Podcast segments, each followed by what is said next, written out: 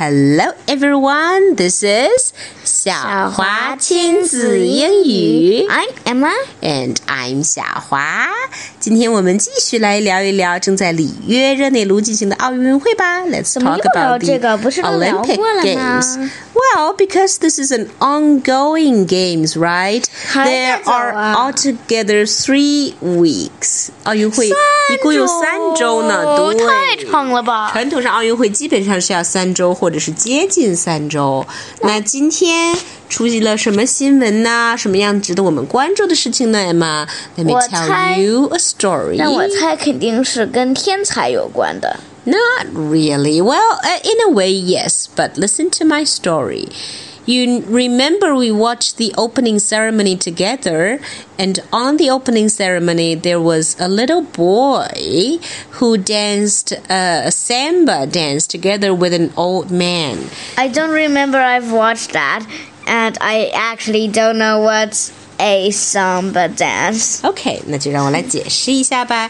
在奥运会的开幕上，有一个八岁的小男孩，他跟一八个 对的，跟一个老爷爷一起跳了一段桑巴舞。老爷爷唱歌，他跳舞。桑巴舞呢是巴西特别著名的 characteristic 的一种舞蹈。嗯，巴西人就是以这种非常热情奔放的桑巴舞而著称的。And that little boy danced at it on the opening ceremony. But 我想跟你说的事情呢，不光是这段桑巴舞，而是这个小男孩的故事。哦，他有什么故事？被摔断腿了？有什么挫折吗？呃，好吧。他的他的脸那么黑，是被涂黑的吗？呃，他 actually he's a Brazilian, so he is. That's his skin color, all right. and talking about this little boy, his name is Thewan Lucas. 我们就管他叫 Lucas 卢卡斯吧。他爱 This 吃巧克力吗？ well, I'm not too sure. I don't think he has the money for it because he was born in a very, very poor family. 他呢，其实是长在里约的一个非常穷困的贫民窟的。贫民窟。是的，贫民窟 is slum. He I was know. born and grown and brought up in a slum. But，呃，但是我看他穿的不错呀。 那是他的这个舞蹈服，知道吗？That is his costume. In daily life, he's just wearing t-shirt and shorts. And what I'm going to say is, okay, this picture is his family. 他的祖母，his grandmother was a street vendor，就是一个街上的小贩儿。他的爸爸呢，his mother, uh, father was a oil platform worker 是在钻井、石油钻井平台上工作，这是一个很辛苦又蛮危险的一个工作。石油钻井台是啥？就是呃 let let's just say it's a big factory that What does it do? produces oil that produces oil by drilling it from the sea.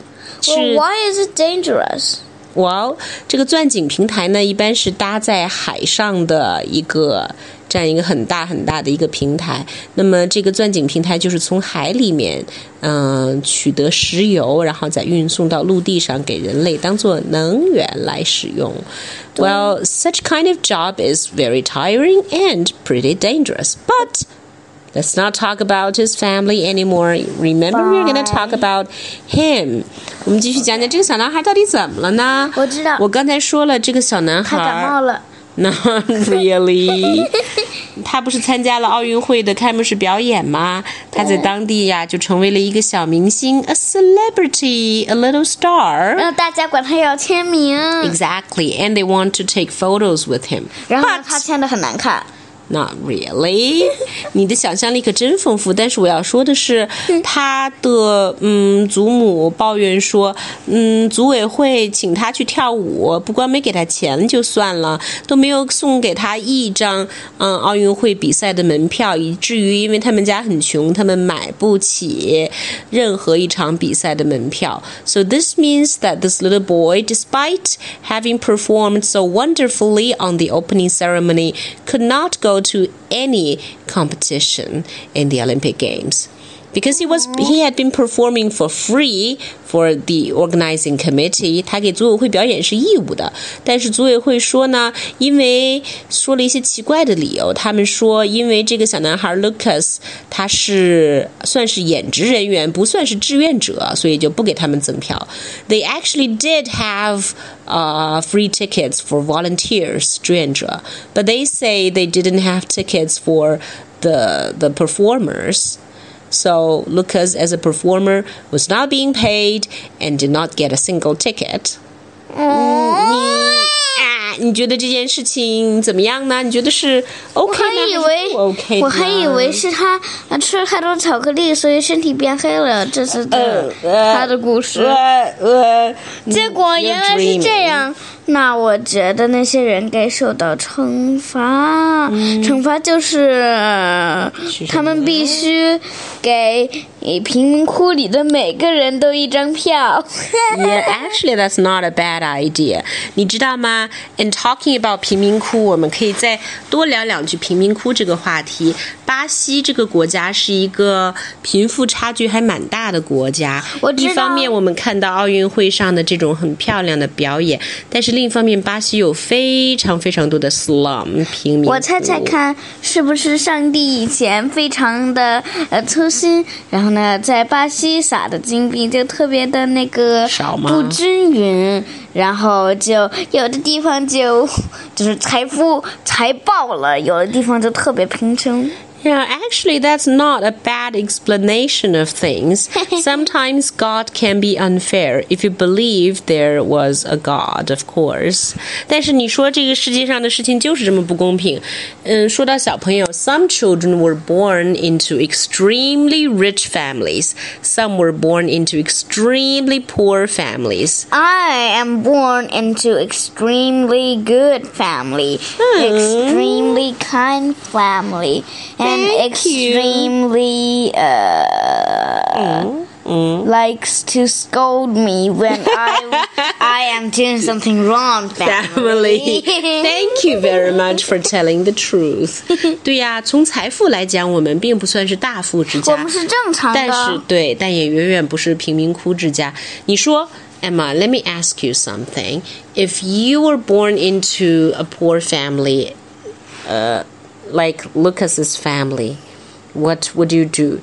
Would you would you give up trying to? Would you give up to be better, or would you be like him, still try to do something, try to learn something? He was learning samba dance as well from a teacher who teaches him for free. And it is this teacher that brought him to the organizers to show them that he can dance really well. 你看这个 Lucas，他 Sometimes it 对啊 is very very strange，、就是当我出现在一个比较富的家庭里的时候，想象不出穷人是怎么过的，也就不知道自己会做出什么样的选择。 Mm.